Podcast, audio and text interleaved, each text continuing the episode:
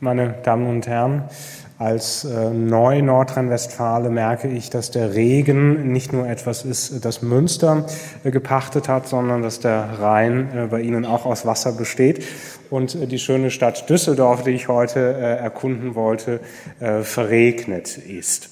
Nichtsdestotrotz ganz beeindruckend, in welch heiligen, ehrwürdigen Hallen Sie sich zusammenfinden, um sich mit theologischen und gesellschaftlichen Themen zu beschäftigen. Ich freue mich sehr, dass wir uns heute Abend mit dem Thema Dogma im Wandel, wie Glaubenslehren sich entwickeln, beschäftigen können.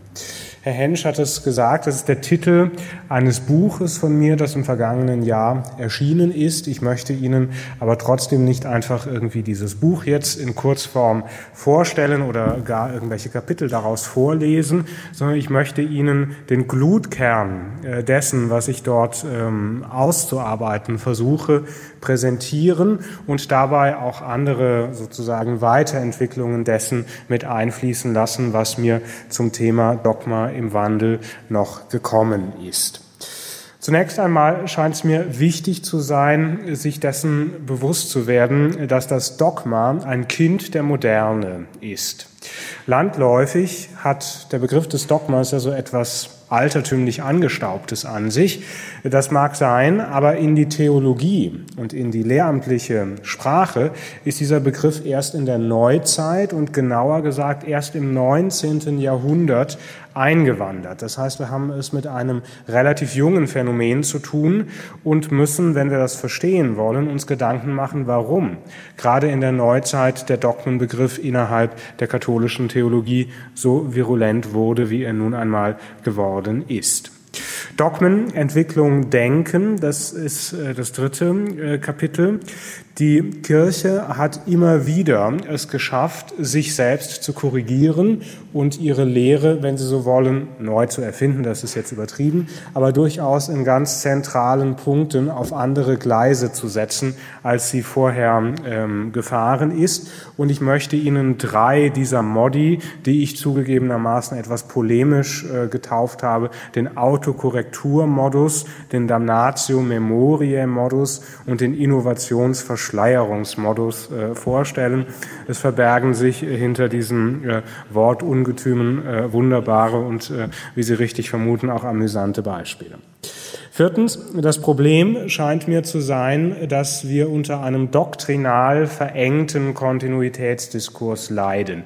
Das heißt, die Frage, wie die Kirche mit sich selber identisch ist, also wie die Kirche heute noch dieselbe Kirche ist wie die Kirche von gestern und die Kirche von morgen hoffentlich dieselbe zu sein vermag wie die Kirche von heute. Also diese durchaus virulente Frage wird meiner Ansicht nach viel zu sehr doktrinal verengt beantwortet und ich möchte möchte versuchen, einen anderen Entwurf vorzustellen, der fünftens mit phronetischen Abwägungen arbeitet, also der einfach gesagt davon ausgeht, dass man diese Dinge klug angehen muss. Und was Klugheit genau bedeutet, äh, das möchte ich dann erläutern, bevor ich sechstens mit einem kurzen Ausblick schließe. Kein geringerer als Walter Kasper hat die zunächst irritierende These vorgestellt. Ich zitiere, ein Dogma liegt nur dann vor, wenn das Lehramt eine Wahrheit nicht nur autoritativ vorlegt, sondern wenn es diese auch ausdrücklich als Offenbarungswahrheit zu glauben vorlegt. Deshalb sind die Lehre der Kirche und die dogmatische Lehre nicht identisch. Wenn Sie sich das einmal auf der Zunge zergehen lassen, ist das durchaus etwas Irritierendes. Ne? Die Lehre der Kirche und die dogmatische Lehre sind nicht miteinander identisch. Was könnte Kaspar damit gemeint haben? Sicherlich nicht gemeint hat er, dass es äh, sozusagen zwei verschiedene nebeneinander herlaufende Lehren gäbe oder dass es zum Beispiel von der Gesamtlehre eine Teilmenge, die dogmatisch ist und eine andere gibt, die nicht dogmatisch ist.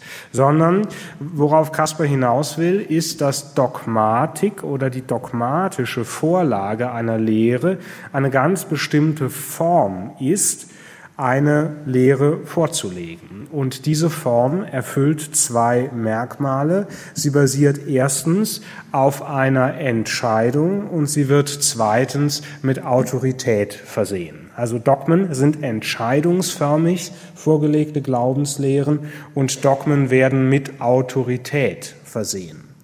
Wenn wir uns diese beiden Merkmale jener Form des Lehrens, die wir dogmatisch nennen, vor Augen führen, dann sind wir schon auf der Spur dessen, warum ein Dogma oder die dogmatische Form der Lehre ein typisches Produkt der Moderne ist. Stellt sich die Frage nun, was ist eigentlich modern? Es gibt zwei Strategien, die ähm, scharf diskutiert werden, um dem Begriff der Moderne irgendwie beizukommen. Das eine ist eine stärker materialisierend vorgehende Definition der Moderne, also ein Ansatz, dem es darum geht zu erklären, welche neuen Merkmale nun mit jener Epoche verbunden sind, die wir als Moderne bezeichnen. Demgegenüber steht ein stärker formalisierender Ansatz, also ein Ansatz, dem es nicht darum geht, einzelne Kriterien von Modernität zu nennen, sondern der Modernität als ein Wandlungskontinuum versteht. Ein bedeutender Vertreter des ersten Versuches, den Begriff der Moderne zu bestimmen, ist der Philosoph Herbert Schnädelbach. Schnädelbach schreibt Folgendes, ich zitiere. Vollständig reflexiv sind Kulturen, wenn sie sich bei ihrer Selbstinterpretation nicht länger auf etwas zu beziehen vermögen, was nicht Kultur und damit menschlicher Verfügung entzogen wäre, seien es Dämonen, Götter und selbst die Natur. Das ist die Signatur moderner Kulturen. In der Moderne ist die Kultur in allen Dingen ganz auf sich selbst verwiesen. Sie ist ihr eigenes Subjekt, denn es gibt hier keine höhere Instanz als das kulturelle Wir. Zitat Ende. An dieser Bestimmung Schnädelbach sind mehrere Dinge problematisch, denn offenbar ist das Verhältnis von Religion und Moderne nur umgekehrt proportional zu denken. Das heißt, je mehr Modernität, desto weniger Religion oder zumindest desto fragwürdiger wird Religion. Darüber hinaus kann man auch die Anfrage an Schnädelbach richten, ob etwa sogenannte vormoderne Kulturen, also zum Beispiel die frühneuzeitliche oder auch die mittelalterlichen Kulturen, nicht in der Lage waren, jene Selbstreflexivität zu erreichen, die moderne Kulturen angeblich haben und vor allem angesichts dessen, was uns im politischen und im sozialen Raum in den letzten Jahren so begegnet und begegnet ist, stellt sich die Frage, ob moderne Kulturen im zeitlichen Sinne überhaupt diese Form der Selbstreflexivität aufweisen, die ihnen hier von Schnädelbach kriteriologisch zugewiesen wird. Plausibler als diese materialisierenden Bestimmungen des Begriffs der Moderne scheinen mir deshalb jene Versuche, die natürlich auch nicht ganz ohne materiale Bestimmungen auskommen, die aber das formale Moment stärker in den Vordergrund rücken. Und einen solchen Ansatz hat der Soziologe Volker Schmidt vorgelegt. Ich zitiere. Insofern war der Begriff, also der Begriff der Moderne, ein Verlegenheitsbegriff und in gewisser Weise ist er das bis heute geblieben. Diese Beobachtung legt es nahe, den Begriff relativ allgemein zu fassen und auf einer hohen Abstraktionsstufe anzusiedeln. Modernität ist dann kein wie immer definierter Zustand, der sich ein für allemal erreichen lässt, sondern eine Art Moving Target, ein bewegliches Ziel, das Gegenwärtiges für eine laufend neu bestimmte Zukunft öffnet und zu darauf bezogenem Wandel drängt. Zitat Ende. Modernität in diesem Sinne ist also ein Wandlungskontinuum, etwas, das es nicht hinnimmt, dass Dinge als unverrückbar gegeben dargestellt werden, sondern dass das vermeintlich Unverrückbare verrückt oder zumindest in seiner Berechtigung anfragt. Sie können sich vorstellen, dass das vor allem jene Institutionen betrifft, die es angeblich mit Unveränderlichem und Unverrückbarem zu tun haben.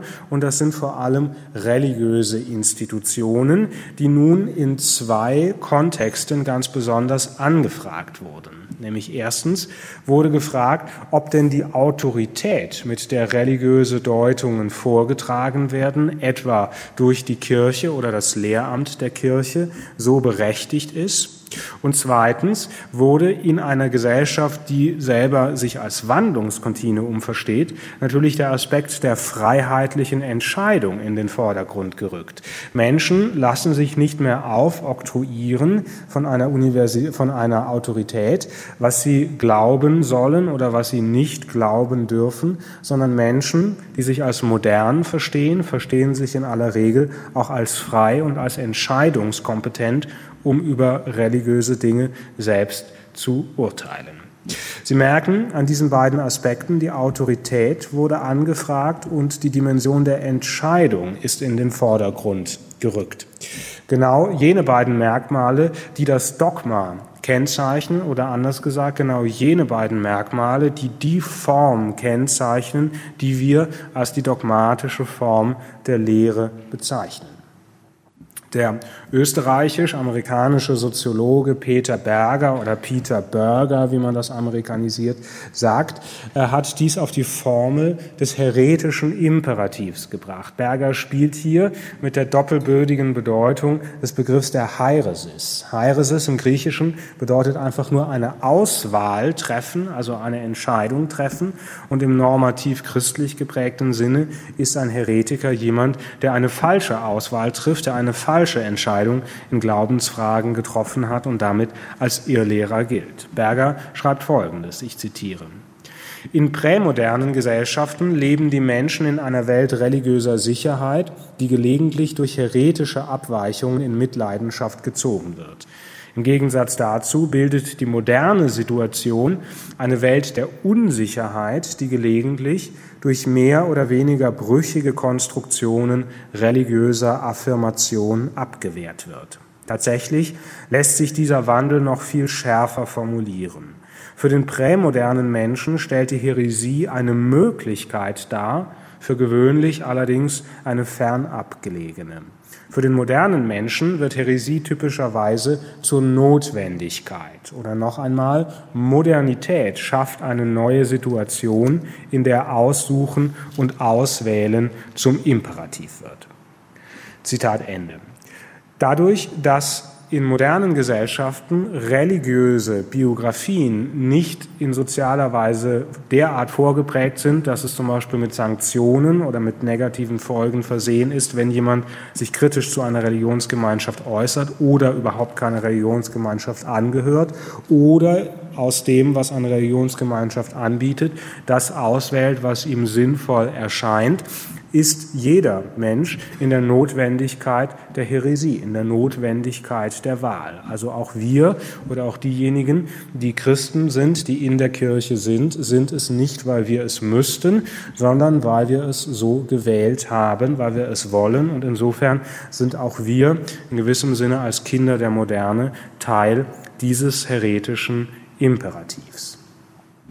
Man darf nun diese Notwendigkeit der Wahl nicht schlechthin mit Freiheit gleichsetzen. Denn man merkt relativ schnell, dass auch dort, wo gewählt wird, nicht unbedingt immer Freiheit am Werk ist. Äh, als Priester, wenn Sie ähm, mit Leuten zu tun haben, die heiraten, das Hochzeit, das ist immer ein ganz äh, beliebtes Gebiet, dann haben Sie zehn Paare, die Ihnen alle sagen, dass sie eine höchst individualisierte Form der Trauung wünschen und dass sie auch höchst individualisierte Vorstellungen haben, äh, wie diese Trauung abzulaufen hat. Und wenn Sie zehn dieser hochindividuellen Trauungen einmal besucht haben, merken Sie, dass eine genauso ist wie die anderen. Das heißt, die äh, Vorstellungen dessen, was als Individualität gilt, ist selber auch eine in hohem Maße normierte Vorstellung. Ulrich Beck schreibt dazu, ich zitiere, die Ausdifferenzierung von Individuallagen geht aber gleichzeitig mit einer hochgradigen Standardisierung einher.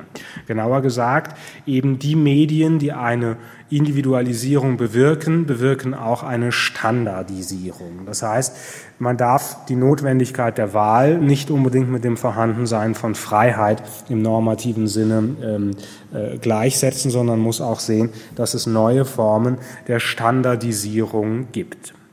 Nun stellt sich die Frage, inwiefern reagiert die Kirche mit ihrem Dogma auf diese Gemengelage der Moderne, die uns heute im 21. Jahrhundert natürlich zu ganz besonderem Bewusstsein gelangt, die aber im 19. Jahrhundert natürlich auch schon eine Dynamik äh, angenommen hat, die die Kirche vor die Wahl gestellt hat, wie sie nun mit dieser neuen modernen Gemengelage umgeht. Die Kirche hat sich entschlossen, auf diese beiden Herausforderungen, Autoritätskritik und Notwendigkeit des Entscheidens, durch zwei Maßnahmen zu reagieren, nämlich einerseits durch die Steigerung des eigenen Autoritätsanspruchs und durch die entscheidungsförmige Darstellung der Lehre, wobei das Moment der Entscheidung natürlich vom Einzelnen dann weggenommen wurde und auf der Ebene des Lehramtes sich angesiedelt fand. Dementsprechend finden wir auf dem Ersten Vatikanischen Konzil nun erstmals eine lehramtliche Standarddefinition dessen, was Dogma überhaupt bedeutet. Wie gesagt, im Laufe des 19. Jahrhunderts ist dieser Begriff langsam in den Sprachgebrauch des Lehramtes eingesickert. Vorher fand er sich dort nicht. Und das Erste Vatikanum definiert nun zum ersten Mal, was unter dem Begriff des Dogmas zu verstehen ist. Ich zitiere. Mit göttlichem und katholischem Glauben ist ferner all das zu glauben, was im geschriebenen oder überlieferten Wort Gottes enthalten ist und von der Kirche, sei es in feierlicher Entscheidung oder Kraft ihres ordentlichen und allgemeinen Lehramtes, als von Gott geoffenbart, zu glauben vorgelegt wird. Zitat Ende. Das hört sich nun formelhaft an, lässt sich aber ähm, ganz gut auseinanderpflücken. Zunächst einmal, was ist göttlicher und was ist katholischer Glaube?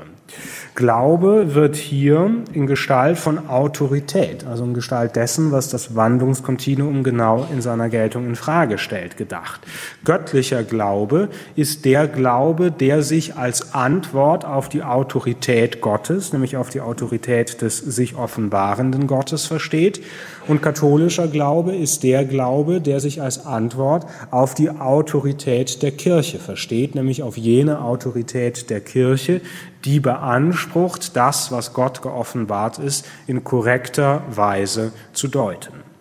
Ein Dogma hat es also nach Definition des Ersten Vatikanums mit göttlichem und katholischem Glauben zu tun. Das heißt, einem Dogma ist der Mensch insofern zu Gehorsam verpflichtet, als er der Autorität Gottes gehorcht und als er der Autorität der Kirche zu gehorchen hat. Mit göttlichem und katholischem Glauben ist all das zu glauben, was im geschriebenen oder überlieferten Wort Gottes enthalten ist. Diese Wendung ist nun ein Synonym dafür, wir würden heute sagen, für das, was geoffenbart ist. Ja, Offenbarung ereignet sich nach Vorstellung dieses Konzils in Schrift und in Tradition als zwei Quellen der Offenbarung, wie es auf dem ersten Vatikanum noch heißt, so dass das, was im Wort Gottes, sei es nun das geschriebene oder das überlieferte, das tradierte Wort Gottes enthalten ist, als geoffenbart gilt. Und von der Kirche lassen wir die Parenthese mal beiseite, als von Gott geoffenbart zu glauben vorgelegt wird. Hier haben Sie wieder die Entsprechung katholischer Glaube. Die Kirche legt etwas vor und sie legt etwas als von Gott geoffenbart vor, so dass dem, was sie vorlegt, die Einheit von göttlichem und katholischem Glauben von der Autorität, die Gott geschuldet wird und der Autorität, die der Kirche geschuldet wird, vorhanden ist. Wenn wir uns nun die Parenthese in dieser Definition anschauen, dann zeigt sich darin eine höchst differenzierte Architektur dogmatischen Lehrens in der Kirche. Nämlich, es werden zwei Formen der Ausübung des Lehramtes unterschieden, nämlich das sogenannte feierliche oder außerordentliche Lehramt und das ordentliche oder allgemeine Lehramt. Das feierliche oder außerordentliche Lehramt kann nach Vorstellung des Ersten Vatikanums auf zweierlei Weise ausgeübt werden, nämlich entweder durch ein sogenanntes ökumenisches Konzil. Und ein ökumenisches Konzil ist ein Konzil nach Vorstellung, wie gesagt, dieser Zeit, das unter der Leitung des Papstes stattfindet. Also nicht ein Konzil aller Christen, sondern ein Konzil der katholischen Kirche unter Leitung des Papstes. Es kann kollegial ausgeübt werden, dieses feierliche Lehramt in Gestalt eines Konzils, und es kann primatial ausgeübt werden in Gestalt einer sogenannten Kathedralentscheidung des Papstes, also genau der Streitpunkt, um den es auf dem Ersten Vatikanischen Konzil ging. Und das ordentliche Lehramt kann ebenfalls kollegial ausgeübt werden durch die Gemeinschaft der Bischöfe, nämlich dann, wenn diese Gemeinschaft, und das ist nun äußerst ominös, ich meine, das ist alles ominös, aber das ist jetzt ganz speziell ominös, wenn diese Gemeinschaft der Bischöfe übereinstimmend auf dem gesamten Erdkreis etwas lehrt, ohne sich irgendwie zu versammeln und abzusprechen. Und der Papst als das Haupt der Bischöfe stellt nun fest, äh, was die Bischöfe alles lehren und ähm, formuliert damit einen Konsens, der ebenfalls in dogmatischem Range ist. Und manch ein Bischof wundert sich dann, was er alles lehrt, äh, zumindest was sich in diesem Konsens so wiederfindet. Also in dieser Definition des Dogmas sind mehrere Dinge bemerkenswert. Erstens eine hochdifferenzierte Architektur dogmatischen Lehrens, nämlich vier Typen des Lehrens, das Außerordentliche und das Ordentliche. Und das Außerordentliche kann primatial und kollegial und das Ordentliche kann auch kollegial und primatial ausgeübt werden. Und eine starke entscheidungsförmige ähm, Zurichtung der Glaubenslehre, nämlich die Kirche legt es vor in einem Entscheid, ja, ein Entscheid, ein Judizium, ein Urteil der Kirche und eine stark autoritätsgebundene Darstellung der Lehre, nämlich die Lehre als Antwort auf die Autorität Gottes und die Autorität der Kirche. An dieser Definition hat sich lange Zeit nichts geändert. Auch das Zweite Vatikanische Konzil ändert nichts an dieser Definition des Dogmas, sondern die bahnbrechende Veränderung an dieser Definition kommt erst 1992 durch ein hoch innovatives Werk, nämlich durch den Katechismus der katholischen Kirche. Und daran merken Sie, dass Innovation nicht immer gut ist. Der Katechismus erweitert nämlich nun diese Definition des Dogmas und führt, so würde ich sagen, ein Dogma ganz neuen Typs ein. Ich zitiere, das Lehramt der Kirche setzt die von Christus erhaltene Autorität voll ein, wenn es Dogmen definiert. Das heißt, wenn es in einer das christliche Volk zu einer unwiderruflichen Glaubenszustimmung verpflichtenden Form Wahrheiten vorlegt, die in der göttlichen Offenbarung enthalten sind. Ja, also soweit ist das jetzt nichts Neues, nur in anderer Sprache. Jetzt kommt aber der Nachsatz. Oder die mit solchen Wahrheiten in einem notwendigen Zusammenhang stehen. Diese Formulierung in einem notwendigen Zusammenhang stehen, gibt nun gleichsam stillschweigend die Bindung des Dogmas an die Offenbarung auf. Denn es ist nicht mehr erforderlich, dass der Sachgehalt eines Dogmas als geoffenbart gilt, sondern nun können auch jene Lehren als Dogmen vorgelegt werden, die nicht geoffenbart sind, sondern die lediglich mit dem Geoffenbarten in einem, wie es hier heißt, notwendigen Zusammenhang stehen. Und wo, ne, also wer und was mit wem im Zusammenhang steht, äh, das ist nun mal eine Frage der Deutung. Und das Lehramt würde sagen, es ist eine Frage der Deutung, die das Lehramt selber entscheidet. Das heißt, die Autorität der Kirche, die, wenn Sie sich die obige Definition anschauen, noch zumindest mit dem Anspruch auftritt, die Autorität Gottes korrekt zu deuten, tritt nun sozusagen aus dem lästigen Schatten Gottes heraus und ähm, beansprucht nun aus eigener Vollmacht heraus Dogmen vorzulegen, was nun nach dieser Definition des Katechismus, wenn man das mal genau nehme, was dort stünde, Gott sei Dank nimmt man nicht immer alles so genau, sonst wird man ja verrückt werden, aber wenn man es mal genau nehme, dann gäbe es nun Dogmen, die man im strengen Sinne gar nicht glauben kann weil ein Dogma nämlich in seiner klassischen Definition etwas mit Offenbarung zu tun hat und Glaube auch nur Antwort auf Offenbarung sein kann. Die Fides credenda, also der zu glaubende Glaube im theologischen Sinne, ist immer nur Antwort auf den Gott, der sich der Welt zuwendet, so dass es nun für diese Dogmen Typ 2, kann man sagen, nicht mehr möglich ist, Glaube im strengen Sinne zu beanspruchen. Und das hat auch kein geringerer als Josef Ratzinger als Präfekt der Glaubenskongregation so zugegeben und hat gesagt, nun gibt es Dogmen, diese Dogmen Typ 2, nämlich die Dogmen, die nur mit Wahrheiten in einem Zusammenhang stehen, die nicht im eigentlich theologalen Sinne, schreibt Ratzinger, geglaubt werden können. Anders gesagt, Dieses Rad der selbstbezüglichen Autorität wurde von der Kirche derart überspielt, dass wir nun mit Dogmen es zu tun haben, die man eigentlich gar nicht mehr glauben kann, und zwar beim besten Willen nicht glauben kann, weil es einfach von der Formaldefinition des Glaubens her nicht möglich ist.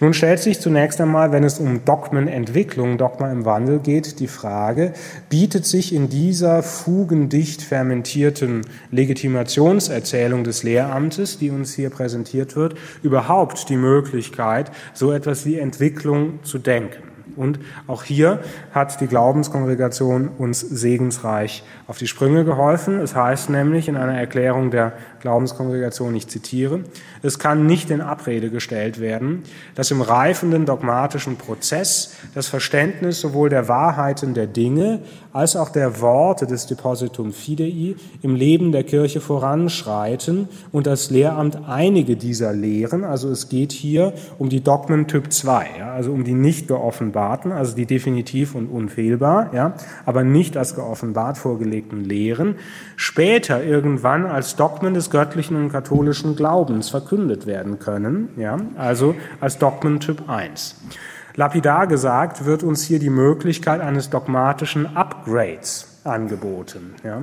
Das Lehramt kann sich offenbar in seinem beständigen Nachdenken über die Offenbarung selber widersprechen, indem es zu unterschiedlichen Zeiten, zu unterschiedlichen Deutungen dieser Offenbarung kommt, indem nämlich etwas, das zunächst als nicht geoffenbart, aber als notwendig zusammenhängend mit der Offenbarung gedacht wird, später dann doch als geoffenbart gilt, also von Dogma Typ 2 zu Dogma Typ 1 aufrückt. Das ist ein dogmatisches Upgrade. Nun, Downgrades sind immer schwierig, davon sagt die Glaubenskongregation nichts, aber die Frage drängt sich ja auf. Wenn es Upgrades gibt, gibt es dann auch Downgrades. Also könnte man sich vorstellen, dass zum Beispiel eine Lehre, die vorher als Dogma Typ 2 verkündet wurde, nicht nur in Dogma Typ 1 aufsteigt, sondern erkannt wird, dass sie doch nicht notwendigerweise mit der Offenbarung zusammenhängt. Und wenn Sie sich nun fragen, ja, was ist denn das Anschauungsmaterial? Was ist denn ein Dogma Typ 2? Ist natürlich völlig klar.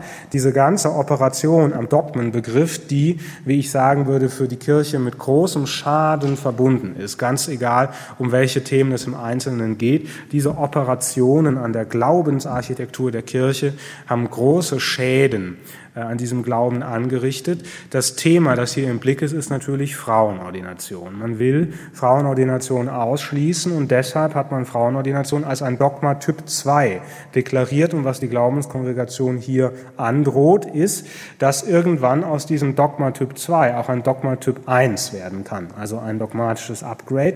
Und die Frage stellt sich, ja, also wenn Upgrade, Warum nicht auch Downgrade in dem Sinne, äh, dass die Einschätzungen der Dogmen Typ 2 äh, sich verändern können? Gibt es nun Beispiele dafür, dass solche Veränderungen stattgefunden haben?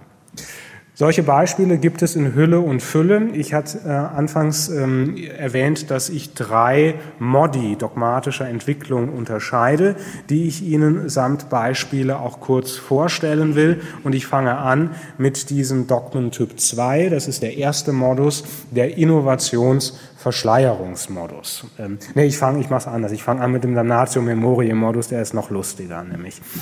Ähm, der Damnatio Memoriae Modus ähm, besteht darin, dass das Lehramt eine Lehre mit hoher Verbindlichkeit als zu glauben vorlegt, sich dann irgendwann aber selber nicht mehr sicher ist und dann in noch einem späteren Stadium das eigentlich peinlich findet, was es früher gesagt hat und deswegen darauf hofft, dass die Leute das nicht mehr so genau in Erinnerung haben, was das Lehramt äh, ne, gestern äh, gesagt hat, sodass das heute einfach nicht mehr gelehrt wird.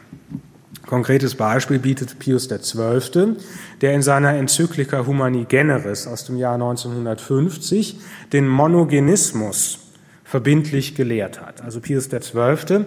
merkt jetzt, knapp 100 Jahre nachdem Darwins ähm, Werk über die, Evolutions, über die Evolution der Arten ähm, äh, erschienen ist, dass päpstlicherseits irgendwie ein, ein leichter Reaktionsbedarf in diese Richtung besteht. Und der Papst reagiert auch darauf und sagt, Katholiken dürfen die Evolutionstheorie anwenden, aber nur dann, wenn sie sich dem Urteil des Lehramtes unterstellen. Und das Urteil des Lehramtes ist auch kompetent, um in biologische Sachverhalte interpretierend einzugreifen. Und das tut Pius XII., indem er in Humani Generis eine, wenn Sie so wollen, Evolutionstheorie auf katholisch entwickelt. Und diese ähm, von Pius XII. innovativ äh, zusammengestellte Evolutionstheorie besteht darin, äh, dass es durchaus eine Entwicklung der Arten geben kann. Diese Entwicklung der Arten läuft dann auf zwei Tiere zu, ja, die mit dem Menschen, also so wie wir heute sind, identisch sind. Und diese beiden Tieren, denen wurde dann von Gott in einem einmaligen Akt die menschliche Seele eingehaucht. Das wäre die kreationistische Vorstellung. Das sind nämlich Adam und Eva. Ja. Durch die Einhauchung der Seele, die plötzlich kam, ja, war plötzlich das erste Menschenpaar da. Und alle Menschen stammen im biologischen Sinne von den historischen Persönlichkeiten Adam und Eva ab. Also wir alle sind biologische Kinder Adams und Evas und wenn Sie das nicht glauben, sagt Pius XII., dann können Sie mit der Evolutionstheorie, dürfen Sie die nicht anwenden. Also das gilt katholischerseits als Gesetz, der Monogenismus, das heißt die Abstammung aller von einem einzigen äh, Elternpaar, nämlich von den historischen Gestalten Adam und Eva.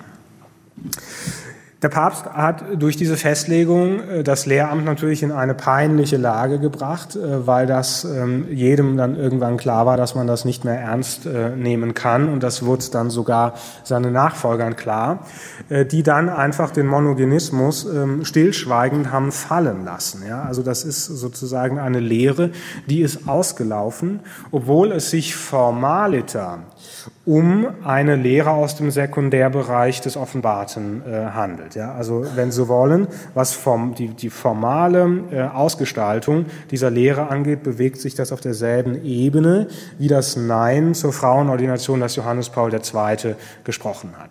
Der Monogenismus ist dann irgendwann ins Nirvana abgedriftet, also zumindest äh, findet er sich irgendwann nicht mehr erwähnt. Ja? Also auch im Katechismus der katholischen Kirche von 1992, da hat man, wenn man das liest, zwar auch den Eindruck, dass Adam und Eva historische Gestalten sind, aber von Monogenismus ist da keine Rede mehr.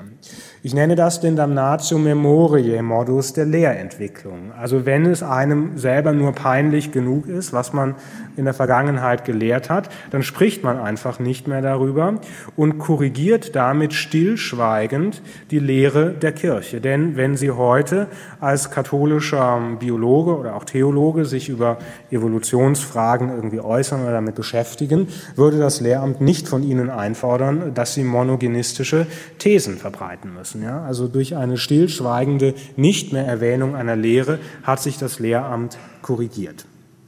Der Danatio Memoriam. Und stellt sich die Frage, ob das, was Johannes Paul II. mit den Frauen gemacht hat, ob das äh, dasselbe Schicksal erleidet wie der Monogenismus. Also ich glaube es ja nicht, aber die Parallele ähm, drängt sich immerhin auf.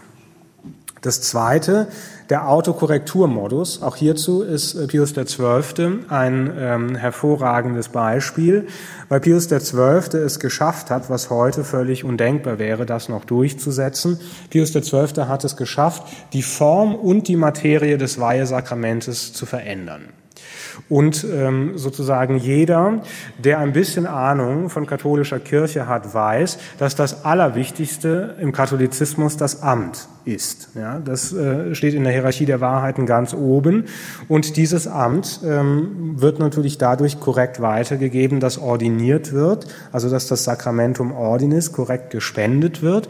Und die korrekte Spendung des Sakramentum Ordinis hängt an der korrekten Anwendung der Form an die, auf, auf die richtige Materie ab. Ja? Also Form und Materie konstituieren letztlich ein Sakrament. Das Konzil von Florenz hatte entschieden, dass die Materie, ähm, zum Beispiel der Priesterweihe, die Bischofsweihe, das wurde sowieso nicht als sakramental gedacht, aber die Materie der Priesterweihe ist die Übergabe von Kelch und Patene und die Form der Priesterweihe ist das diese Übergabe begleitende Deutewort. Pius XII. tauscht nun beides aus. Ja, das muss man sich auf der Zunge zergehen lassen. Pius XII. sagt, die Materie der Priesterweihe ist die Handauflegung und die Form der Priesterweihe ist ein gewisser von ihm definierter Abschnitt in der Weihepräfation. Das mag sich jetzt unspektakulär anhören, aber das ist natürlich bahnbrechend. Ne? Also wenn Sie, das ist ungefähr so, wie wenn Sie in der Eucharistiefeier jetzt als Materie nicht mehr Brot und Wein, sondern irgendwas anderes, Reis und was Trinkbares sonst noch nehmen und die Einsetzungsworte durch irgendetwas anderes verändern. Ja? Also Materie und Form des Weihesakramentes wurde verändert mit der Begründung, die ja durchaus gut und richtig ist, dass Handauflegung die Amtseinsetzung ist, die biblisch bezeugt ist und dass die ältere und auch altkirchlich praktizierte Form ähm, der Amtseinsetzung darstellt. Aber nichtsdestotrotz hat die Kirche seit dem 11. Jahrhundert, also als die Übergabe äh, der die Traditio Instrumentorum in die Weiheliturgie hineingekommen ist, das fast tausend Jahre anders gehandhabt und anders gesehen.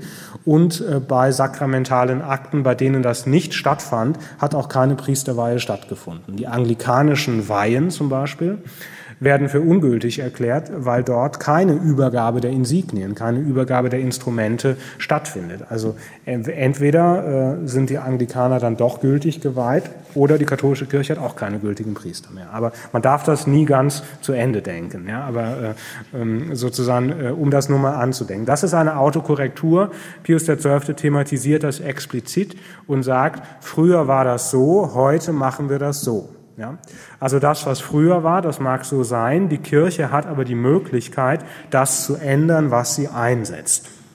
Das ist eine explizite Autokorrektur. Das heißt, der Papst thematisiert, dass es früher anders war und dass er es wieder anders haben will und dadurch zu einer noch älteren Praxis zurückkehren möchte. Also Damnatio Memoriae ähm, Autokorrektur. Und das dritte wäre dann der Innovationsverschleierungsmodus. Dieser Innovationsverschleierungsmodus besteht äh, darin, dass man etwas Neues lehrt, aber behauptet, dass man das schon immer gelehrt hätte.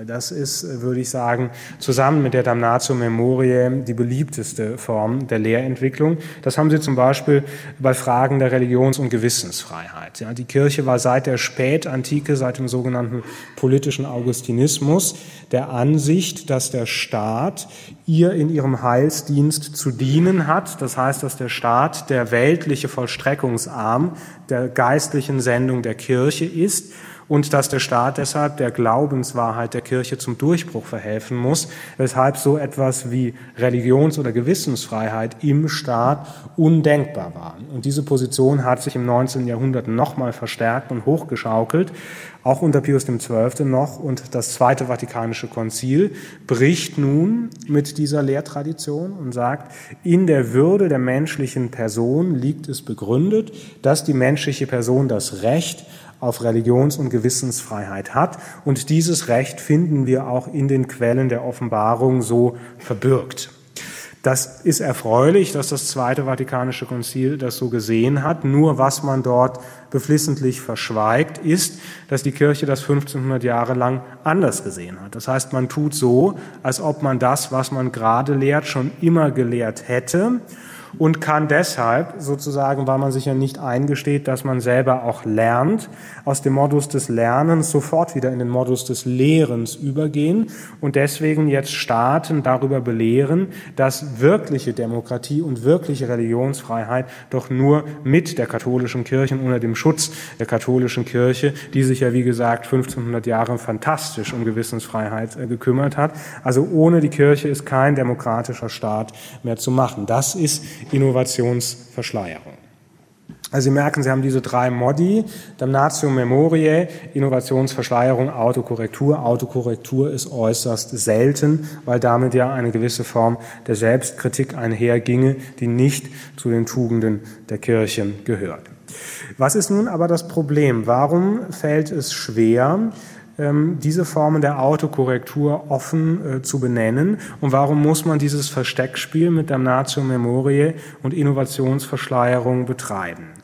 Ich meine, das liegt daran, dass wir in den letzten Jahrzehnten eine ganz stark doktrinal verengte Gesprächskultur in der Kirche haben, die, ich hatte es anfangs schon angedeutet, Kontinuität vor allem sozusagen in einer pseudo-arithmetischen Dogmatik bestimmt. Also die Frage ist, welche Lehre muss die Kirche wie verbindlich festhalten, damit sie mit sich selber und mit ihrem Herrn und ihrer Sendung überhaupt noch identisch ist.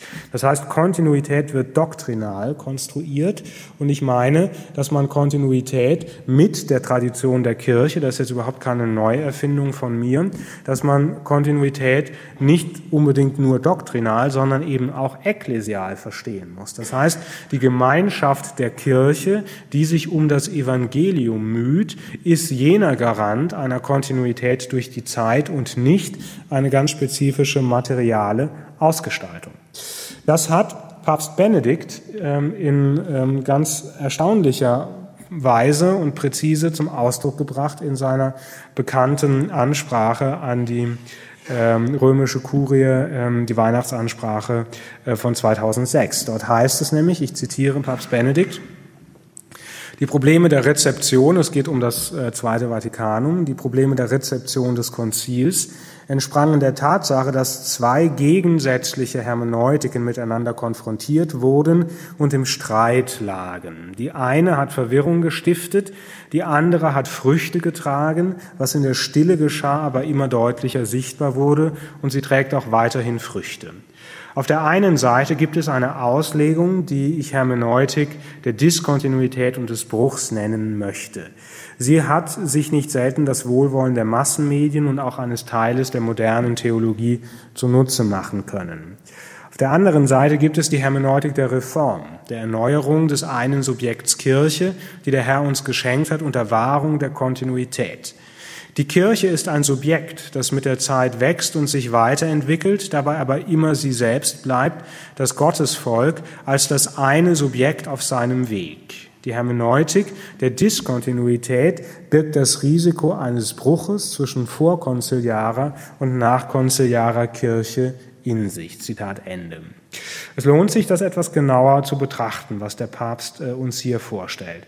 Zunächst einmal fällt auf, dass die häufig zitierte, ihm in den Mund gelegte Gegenüberstellung von Hermeneutik des Bruchs versus Hermeneutik der Kontinuität überhaupt hier nicht steht, sondern die Entgegensetzung ist eine andere. Es wird tatsächlich eine Hermeneutik der Diskontinuität und des Bruches auf der einen Seite einer Hermeneutik der Reform auf der anderen Seite gegenübergestellt. Also die Antithese ist nicht Bruch versus Kontinuität, sondern Bruch versus Reform. Das ist das ganz Entscheidende. Ja? Also um Kontinuität denken zu können, kann die Kirche sich selbst durchaus im Paradigma der Reform beschreiben, ja, und zwar als eine Gemeinschaft, der Papst sagt hier, als das eine Subjekt, das mit der Zeit wächst und sich weiterentwickelt, aber immer sie selbst bleibt. Und zum Wachsen und zum Weiterentwickeln gehört nun einmal auch das Wachsen und die Entwicklung in der eigenen Einsicht. Die Frage ist nun, Woran wächst die Kirche, woran entwickelt sie sich und woher bezieht sie ihre neuen Einsichten? Zwei Pole muss man hier bedenken. Auf der einen Seite ist das Dogma, wie gesagt, nicht identisch mit der Identität der Kirche selbst, sondern denken Sie an den Anfang, was Kasper gesagt hat, das Dogma ist eine ganz spezifische, sehr moderne Form, die Lehre der Kirche darzustellen. Das, was der Kirche letztlich anvertraut ist im theologischen Sinne, und ich glaube, dass es aber nicht nur um Theologie, sondern das ist etwas zutiefst auch spirituelles, was der Kirche anvertraut ist, ist nicht das Dogma, sondern das Evangelium. Evangelium ist ein Interpretationsbegriff, den schon die ersten Christen auf das Heilshandeln Gottes angewendet haben, und zwar auf das Gesamtgeschehen dessen, was sich in Jesus Christus und an Jesus Christus ereignet. Das wird bei Paulus zum Beispiel ganz deutlich. Bei Paulus ist Evangelium ein Zentralbegriff seiner Verkündigung, und zwar deutlich mehr als jetzt irgendwelche Lehren des historischen Jesus oder irgendwelche biografischen Begebenheiten. Ja. Nach paulinischer Theologie transportiert die Kirche nicht einfach ein Set jesuanischer Doktrinen, sondern die Kirche ist Verkündigerin des Evangeliums. Das heißt, das Evangelium als Gesamtbegriff, als zusammenfassender Begriff für Gottes Heilshandeln an Jesus Christus und vor allem als Synonym für, die Auferweckung Jesu, das heißt für seine letzte Beglaubigung durch Gott. Das ist das identitätsstiftende Merkmal der Kirche. Sie ist Trägerin des Evangeliums und nicht Hüterin ihrer Dogmen. Sie ist vielleicht auch Hüterin ihrer Dogmen dort, wo es ihr gelingt, die Dogmen als evangeliumsgemäß auszuweisen, aber der primäre Bezugspunkt kirchlicher Sendung ist das Evangelium und nicht die Dogmen. Dieses Evangelium ist nun etwas, das nach christlicher Überzeugung die Menschen aller Zeiten und aller Orte angeht, weshalb das Evangelium, wie Paulus sagt, die Kraft Gottes zur Rettung, die Kraft Gottes zur Rettung in jeder Zeit zu neuer Gegenwart drängt. Die Kirche ist jene Gemeinschaft, die dem Evangelium als Kraft Gottes zur Rettung in jeder Zeit, das heißt in jeder Gegenwart neu zum Durchbruch verhelfen muss, indem sie es glaubwürdig in Wort und Tat verkündet. Wahrheit lässt sich also auch tun. Wahrheit lässt sich und muss sich aber auch aussagen lassen. Insofern könnte man sagen, ist das, was das Evangelium, was das Dogma zwar in spezifisch moderner, entscheidungs- und autoritätsförmiger Weise darstellt, durchaus etwas, um das die Kirche nicht drumherum kommt. Also ein dogmenfreies Christentum wäre eine intellektuell ziemlich unklare Angelegenheit. Ja? Das Evangelium muss sich propositional vereindeutigen, damit klar wird, was Evangelium zu bedeuten hat und damit ich entscheiden kann, ob ich das Evangelium oder dem Evangelium glaube oder nicht. Insofern besteht die Kirche beständig auch darin, Sätze zu formulieren, von denen sie sagt, dass sie evangeliumsgemäß sind. Aber die Kirche wächst als das eine Subjekt, dem das Evangelium anvertraut wurde, auch darin, dass sie zu jeder Zeit neu ihre Lehre daraufhin ausrichtet, wie sie heute zum Evangelium werden kann. Und das Evangelium als Kraft Gottes zur Rettung lässt sich eben nicht einfach dogmatisch fixieren, sondern verlangt einen andauernden kirchlichen Reflexion Reflexions- und auch Handlungsprozess, um zum Durchbruch zu gelangen. Diese, dieses Wachsen am Evangelium geschieht nun nicht im luftleeren Raum, sondern geschieht immer angesichts gegebener Bedingungen, an denen die Kirche sich sozusagen abarbeitet und in denen sie den Ort ihrer Sendung erblickt. Zweite Vatikanische Konzil hat dies unter dem Stichwort der Zeichen der Zeit formuliert. Das Evangelium lässt sich nicht einfach als sterile, dogmatisch fixierte, verkapselte Größe einfach weiterreichen wie ein fertiges Paket, sondern das Evangelium muss angesichts ganz bestimmter Zeitumstände immer neu zum Leuchten gebracht werden. Und wenn es nicht gelingt, dass das Dogma das Evangelium zum Leuchten bringt, dann hat das Dogma durchaus ein Problem. Ja. Wenn sich zum Beispiel durch gewandelte Geschlechterrollen nicht mehr darstellen lässt, warum ein bestimmtes Geschlechterbild, das die Kirche transportiert, die Kraft Gottes zur Rettung darstellen soll, dann hat dieses Geschlechterbild ein Problem.